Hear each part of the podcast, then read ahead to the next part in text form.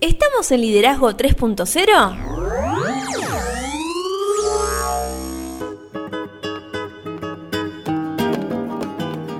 Bienvenidos a Liderazgo 3.0, un espacio que sigue creciendo día a día y en el que analizamos un tema poco trabajado como lo es el liderazgo. Quienes conformamos este espacio entendemos que el liderazgo es un concepto que cambia vidas y lo hacemos con el fin de agregarles valor a ustedes, nuestros oyentes. Nos pueden encontrar en las redes sociales, estamos en Instagram como liderazgo 3-0 y también en Facebook como 3.0 liderazgo o simplemente como liderazgo 3.0 nos pueden llegar a encontrar. Mi nombre es Beto S y quien me acompaña es Lorena Gestos. ¿Cómo estás, Lore? Muy bien, ¿vos Beto cómo estás? La verdad que muy bien. Una semana más llena de seguidores, llena de comentarios. Las últimas 48 horas, la verdad que muchísimo ahí de vuelta con nuestros seguidores. Sí. Y hoy vamos a hablar de un tema increíble. Increíble. Sí, vos sabés que durante esta semana estuve leyendo bastante y mm, en uno de los textos que me crucé decía de que cada persona tiene la capacidad innata de dar forma a su carácter y también a su personalidad. Sí, Si todos tenemos esta posibilidad de hacer cambios positivos en nuestra mentalidad para alcanzar los mejores resultados, ¿qué pasa que a veces no lo logramos? Y eso hicieron en sus inicios quienes hoy son los grandes líderes a nivel mundial o quienes fueron los grandes líderes que marcaron la historia de la humanidad. Fueron soñadores y emprendedores que al integrar la disciplina a su vida lograron sus objetivos. Por eso en este episodio vamos a hablar sobre la disciplina. Esa disciplina que a veces tanto nos cuenta. Pero ¿qué te parece si comenzamos con uno de los comentarios de nuestros oyentes? Dale, perfecto. Bien, Eloy Ábalos nos decía, creo la disciplina en estos tiempos difíciles hará que tenga un liderazgo alto. Increíble. Y tengo entendido que tenemos también otros mensajes desde nuestros oyentes. Así es, salimos a buscar a esos oyentes de diferentes áreas. Así que bueno, los vamos a escuchar y volvemos. Dale, vamos. Para mí la disciplina es la capacidad para mantener un orden y o una conducta más allá de las dificultades o contratiempos que se puedan presentar, como por ejemplo cuando uno quiere hacer una dieta y tiene la disciplina para mantenerla a rajatabla como nos dijo el nutricionista o para entrenar todos los días como eh, para respetar el plan, es como que hay que mantener la fuerza de voluntad y la perseverancia, que son las, las bases claves para la disciplina. Es tener una buena orientación hacia un objetivo y saber que no puedes salirte de ese plan que es el correcto.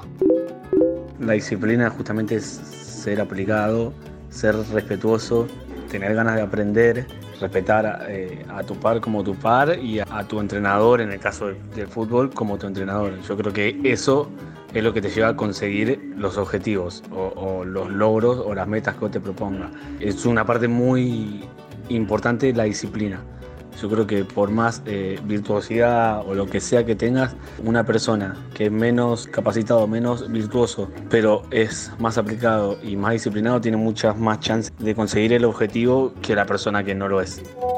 Para mí la disciplina es una conducta que desarrollas dentro de lo que hagas. Un deporte, un laburo, lo que sea.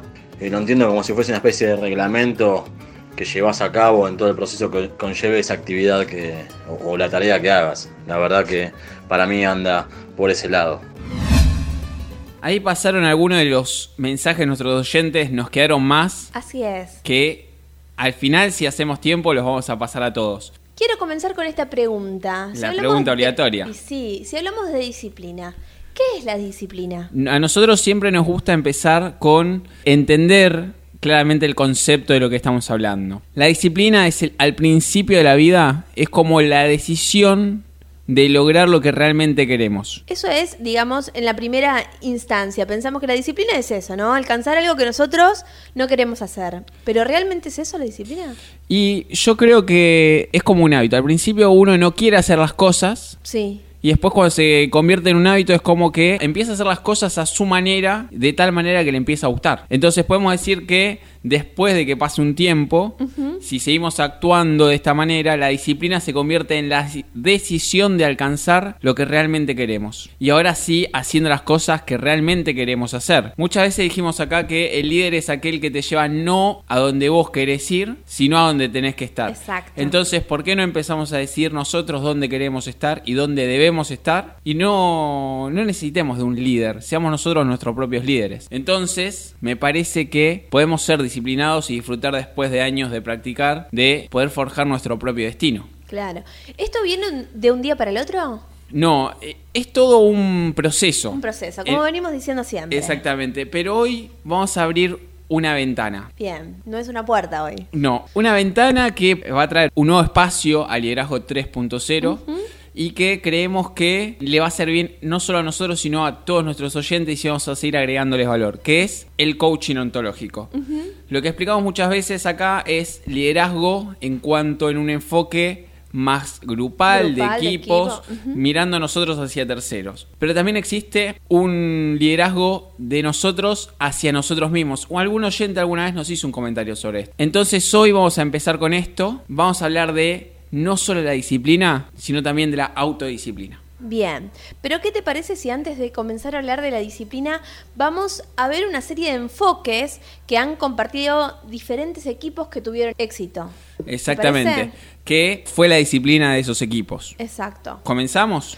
Dale, el primer enfoque es establecer urgencias, estándares de desempeño exigente y dirección. Es decir, todos los miembros de un equipo necesitan creer que el equipo tiene propósitos urgentes y valiosos. Si quieren saber cuáles son las expectativas, uno no se queda en un equipo cuando no sabe para qué está. O sea, de hecho, cuanto más urgente y significativa es la base, la lógica del equipo, más probable es que el equipo realice su potencial de desempeño. Claro. Bueno, el segundo enfoque es seleccionar a los miembros por sus habilidades y potencial de habilidades, no por su personalidad. Esto es muy interesante a tenerlo en cuenta. Sí, acá hay un problema. Muchas veces los equipos dilucidan las habilidades que necesitan después de formarse. Yo, en general, prefiero la planificación y armar los equipos dependiendo hacia cuál es el objetivo que estamos planteando. Y hay que explicar que ningún equipo tiene éxito sin las habilidades necesarias para lograr su propósito y metas de desempeño. Entonces es realmente importante sentarnos a pensar cuáles son nuestros objetivos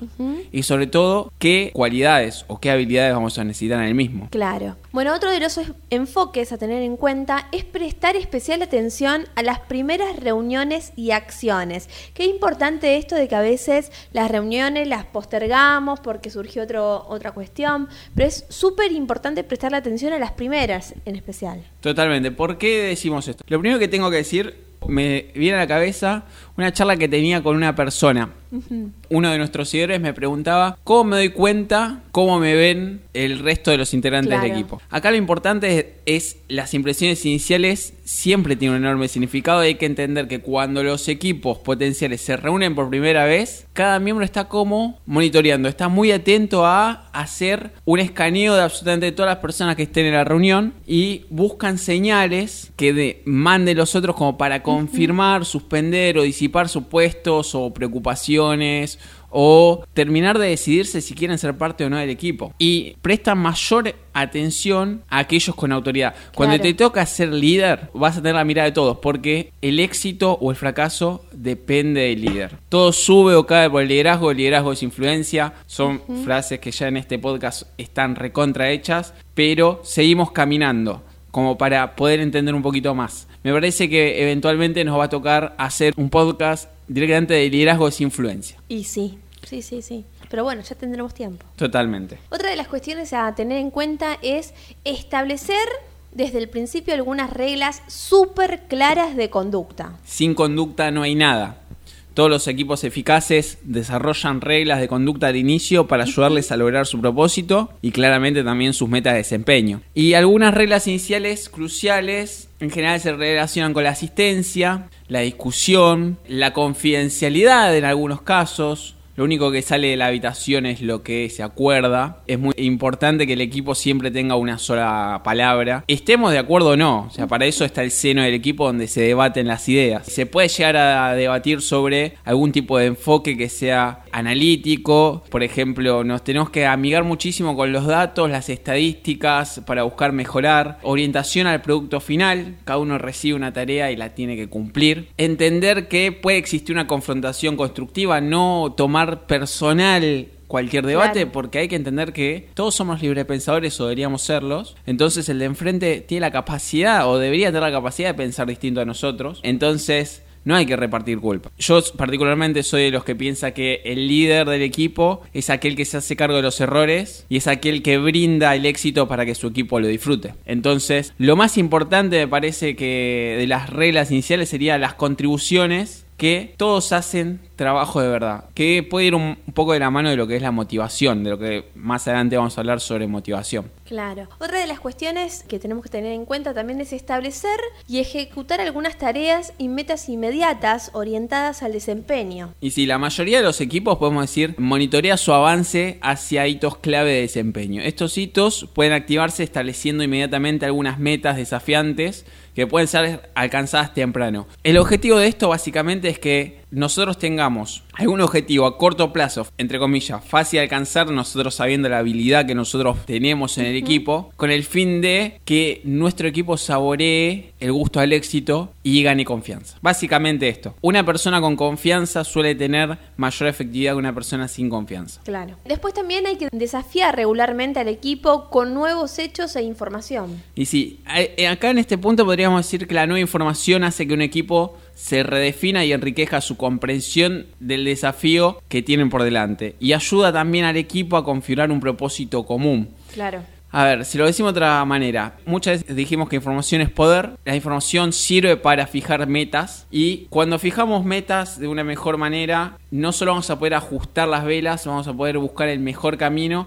y sobre todo vamos a mejorar un enfoque común. Vamos a lograr que absolutamente todos, todos entiendan 100% qué hacen ahí y para qué están, Claro. que es un poco lo que hablábamos al principio. Bien, otro de los enfoques es pasar juntos mucho tiempo. Parecería muy sencillo este punto, pero de pasar juntos mucho tiempo salen las mejores y las peores cosas que un equipo puede dar. Te puedes llegar a salvar de una catástrofe, así como te puedes llegar a tirar a la cima del éxito. El sentido común muchas veces nos dice que los miembros de un equipo tienen que pasar juntos porque especialmente al comienzo lo que se busca es que se conozcan. Claro. Entonces ahí empieza lo que muchos conocemos como feeling. O tenés feeling o no tenés feeling, se pueden llevar bien, mal. Hay que ver qué tan profesionales son los miembros de nuestro equipo. Entonces, podríamos decir que la compenetración creativa y personal requiere de interacciones, ya sea espontáneas, casuales. Eh, lo programemos o no, el objetivo es que el equipo tiene que pasar mucho tiempo juntos para poder empezar a trabajar justamente como equipo. Claro. Entonces, es mucho más fácil trabajar Para en que un todos equipo. se pongan la camiseta, digamos. Claro, sí. Eso sí, es lindo. Es, es lindo decirlo de esa manera, pero yo lo tomaría más, como para que sirva más. Te invito a pensarlo de la siguiente manera. Es más fácil trabajar con una persona que vos ya sabés cómo acciona o qué piensa. Ujú. Piense lo mismo o no que vos. Sí, sí, sí. A tener que parar a, a preguntarle al lado, ¿y vos qué pensás? Claro. Sí, Entonces, son segundos que al principio se puede hacer largo, lo que hablamos en el último episodio. Al principio es un camino lento porque es de aprendizaje, pero después es exponencial el resultado. Bueno, por último, hay que explotar el poder del feedback positivo, el reconocimiento y la recompensa. ¿Vos qué entendés por feedback? Bien, para mí el feedback es la retroalimentación en el sistema de comunicativo. Perfecto. Y si lo tiramos a la práctica, Bien, el emisor emite un mensaje a un receptor. ¿quién es el emisor y quién es el receptor? Sería la pregunta. El líder sería el emisor y sus colaboradores, digamos, serían los receptores. Sí. Si ese mensaje llega solamente al receptor y queda ahí, no hay feedback, no hay retroalimentación.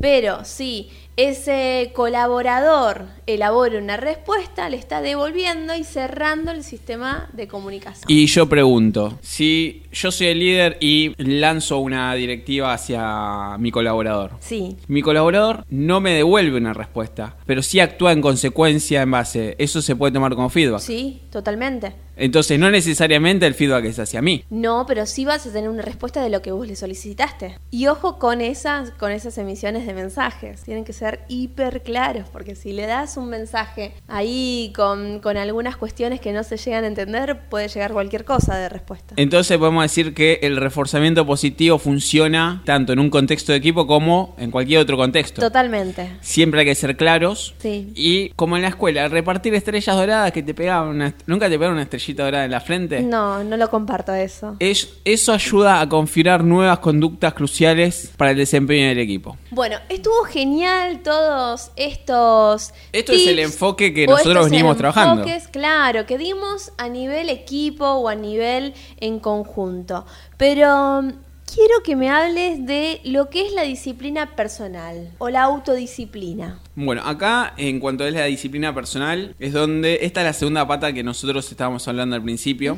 Se vienen grandes novedades. Estén atentos a- al Instagram, estén atentos y suscríbanse para que les lleguen las notificaciones cuando haya un podcast nuevo, no sea cosa que los sorprendamos con algún podcast de entre semana. Pero bueno, hablando de la disciplina personal, podemos decir que nadie logra el éxito sin disciplina personal o sin autodisciplina. Los grandes líderes entendieron que su responsabilidad número uno era su propia disciplina y desarrollo personal. Uno no puede dar algo que no tiene, así es simple. Y si estos grandes líderes no se hubieran dirigido a sí mismos, no hubieran podido dirigir a los demás. Qué interesante esto, ¿no? Si no Totalmente. iniciamos por nosotros, imposible poder contagiarlo a otros. No, imposible. Los líderes no pueden llegar a otros más lejos de lo que ellos mismos han recorrido. Claro. Yo no te puedo enseñar algo que no sé. Claro. Entonces, básicamente, nadie puede viajar hacia afuera si primero no ha viajado hacia dentro. Exacto. Una gran persona dirigirá una organización, pero el crecimiento solamente es posible cuando el líder está dispuesto a pagar el precio por ello. Muchos líderes dotados rehusaron pagar el precio y como resultado descubrieron que los atajos no reditúan a largo plazo. Muchas veces cuando un equipo necesita ir, o mejor dicho, tener un rendimiento mayor al máximo de su potencial, lo que se hace es se cambia el líder. Claro. Entonces, muchas veces, mm,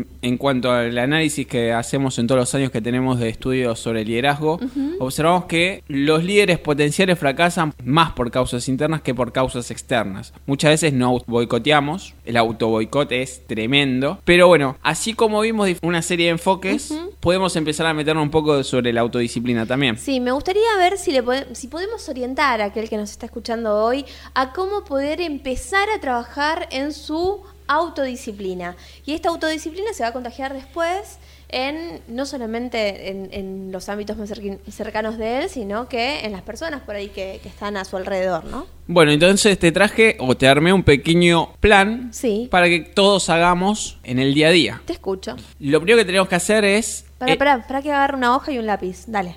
Ahora sí, empezá. Lo primero que tenés que hacer es enumerar cinco áreas de tu vida Sí. carentes de disciplina. Bien, a ver, puedo agarrar la alimentación porque soy un desastre. No, Sí. no llevo hora. El no- sueño. El sueño, es verdad. Actividad física. También. Y por ahí, ¿cuánto tiempo abordo durante el día con mi trabajo? Podría Tra- ser. Tranquilamente. Y un poco más de disciplina también puede ser el ponerle un poquito más de actitud cuando te toca leer algo. También, Que la no te lectura. Y brindarle tiempo al pensar. También puede ser. Entonces, ahí vos ya armaste 5 o 6. Bien, selecciono cinco o seis áreas. Esas 5 o 6 áreas ahora Sí. las tenés que colocar en un orden de prioridad para luego empezar a trabajarlas. Bien, le puedo poner numeritos. Enumerarlas del 1 al 5, del 1 al 6. Totalmente. Y después trabajar con una sola cosa a la vez. Ese sería el punto número 3. Bien, Ahí pero- ya te armaste el esquema. Decís, el primer punto buscas tus falencias. El segundo punto le das un orden de prioridad. Sí. El tercer punto empezás a trabajar desde el número 1 para abajo. Bárbaro. Hoy quiero trabajar con la alimentación. ¿Cómo hago? No, no sé nada de nutrición, no sé nada. Bueno, empezás a buscar un nutricionista, alguien que conozca el tema, buscas recursos, Claro. libros, videos eh, de YouTube que te van a instruir y van a motivar para conquistar cada área. Está. Entonces, después puedes pedirle a una persona modelo, a alguien que vos tengas de referente, por ejemplo, en, en tu trabajo, alguien que vos entiendas que tiene eh, mayores conocimientos o mayores facilidades que vos en tu trabajo. Sí. Le puedes pedir, o mejor dicho, informarle que vos querés desarrollarte y que te permita rendirle cuentas de tus avances. Claro, es decir... Como decirle, un "Mirá, coach. Exacto. Empiezo hoy con esta idea de mantener, no sé, una alimentación saludable. Sí. Me acompañás y le voy contando todos los días lo que voy haciendo y progresando. Exactamente. Bien. Y ahí tenés que emplear 15 minutos todas las mañanas Sí. para enfocar tu atención a mantener el control de esta área débil de tu vida. Ahí es donde vos lo decías, el pensar, Bien. el la planificación. planificarlo, pasarlo al consciente. Ajá. Y no Me solo gustó es- eso, ¿eh? De pasarlo al consciente. Esto a la mañana, al mediodía podés parar otros 5 minutitos y hacerte un autoexamen, por decir una manera.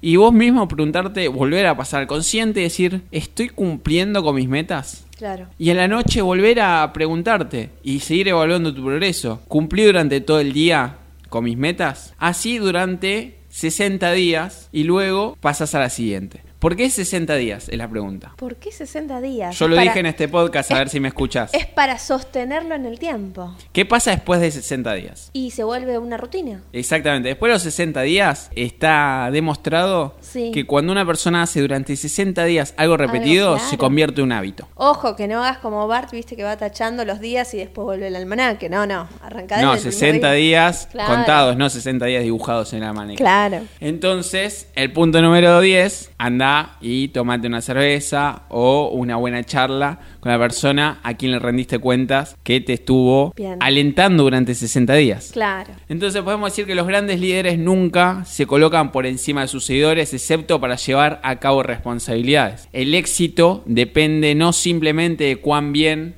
hagamos nosotros las cosas que nos gustan, sino de cuán conscientemente realicemos estos deberes que no nos gustan. Muchas veces lo más importante se basa en las cosas que no nos gustan que, en las que, no nos- que en las que nos gustan. Claro. Entonces ahí es donde hay que pensarlo. Bien, pero para ir cerrando, todavía Sí. no nos vamos, ¿eh? Pero para ir cerrando. Yo todavía no escucho música, me parece que no nos están echando. No, Tenemos unos 5 minutos más por lo menos. ¿Cómo podemos desarrollar en sí la disciplina, no sé, en tres tips? Tres tips. Lo voy a hacer primero. El podcast pasado nosotros decíamos que es muy importante que lo que pensamos, Sí. decimos y hacemos tiene que ir en una línea.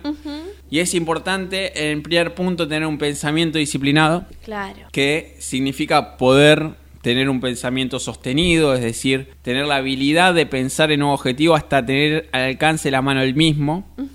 Y la persona que claramente no tenga esta habilidad o no logre Sostener este pensamiento. desarrollar esta habilidad, este pensamiento disciplinado, va a pensar en este objetivo durante un periodo muy breve de tiempo y después lo va a abandonar o, le, o va a ir con otras cosas que en su vida entiende que es prioridad. Una sugerencia puede ser lo que planteábamos al principio del plan anterior, una libreta y escribir nuestros pensamientos de manera tal que podamos permanecer concentrados y disciplinados en el objetivo. Claro, como un cuaderno de bitácora. Algo así. Así. Totalmente. El punto número dos, emociones disciplinadas. Wow, ese tema es importante porque a veces creemos que nuestros pensamientos y emociones están iguales, pero no. Y no, y muchas veces las emociones nos llevan a cometer errores. Claro. Entonces, cuando hablamos de nuestras emociones, tenemos simplemente dos opciones. O las controlamos o nos controlan ellas a nosotros. Si nos controlan ellas a nosotros, es más probable que cometamos errores. Exacto. Y hasta que uno no logre controlar nuestras emociones, no vamos a obtener buenos resultados porque cuando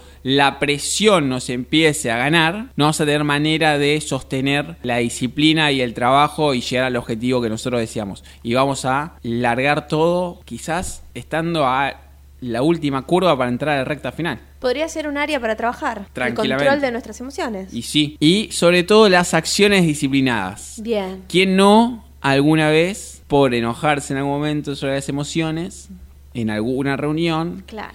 pateó alguna o golpeó alguna mesa que no debía, dijo palabras que no debía, levantó el tono, faltó el respeto y cuando se pasa una línea Sí. no hay vuelta atrás. No. Acá en cuanto a acciones disciplinadas podríamos decir que es la capacidad de comenzar a perseguir nuestros objetivos y no entiendo por qué nos ponen la música de fondo y a su vez también de poder tomar decisiones oportunas para alcanzar nuestros objetivos. Pará, pará, pará. Pero que no nos echen todavía, porque todavía tenemos comentarios. Bueno, pero vamos rápido a los comentarios porque Dale, nos dale. están echando. Vamos a escucharlos. Para mí la disciplina es un camino de responsabilidades y normas impuestas por otros o por uno mismo que junto con el talento es o, el- o los dones son necesarios para lograr los objetivos en todos los ámbitos de la vida. Yo creo que la disciplina es la constancia en una convicción. En cuanto a la disciplina, es en mi opinión, el medio para ordenar cualquier tipo de establecimiento. ¿sí? A ver, a través de la disciplina se van a respetar las jerarquías, se van a respetar los pares y va a haber armonía. Yo creo que para lo que yo hago es ser ejemplo en cuanto a la vestimenta, al físico, no, no, no en cuanto a, a, gordos, flacos, sino a estar prolijo y presentable, es llegar a, a término. Y la otra parte, es decir, tratar de generar un ámbito donde el chico no quiera irse, el sentido de pertenencia. Yo creo que de esa forma también haces disciplina, con ambas cosas. Para mí, la disciplina es llevar a cabo determinadas acciones para lograr una meta. Les mando un fuerte abrazo y un saludo para todos los oyentes de Liderazgo 3.0. ¿Cuántos comentarios? Muchísimos. Agradecidos a todos y cada uno de ellos por, por su aporte, por su óptica de, al respecto de, de esta palabra, porque se lo tiramos como palabra, que es la disciplina. Exactamente. La pregunta fue con la misma que comenzamos nosotros. ¿Qué es la disciplina? Si nos quieren dejar sus comentarios y también ser escuchados en este podcast, se contactan con nosotros a través de nuestro Instagram, liderazgo 3-0, nuestro Facebook 3.0 liderazgo. Y de esa manera llegamos a. hacemos o logramos que todas las voces se escuchen. Y claramente, si les gustó el podcast, Sí. compártanlo para que podamos agregar valor a más personas. Así es. Bueno, ¿qué te parece si nos vamos con una frase? Como siempre, no, no puede faltar tu frase. Pero vamos rápido, que nos están echando. ¿Qué nos trajiste hoy? La disciplina de escribir algo es el primer paso para hacer que suceda. Lee y Acoca.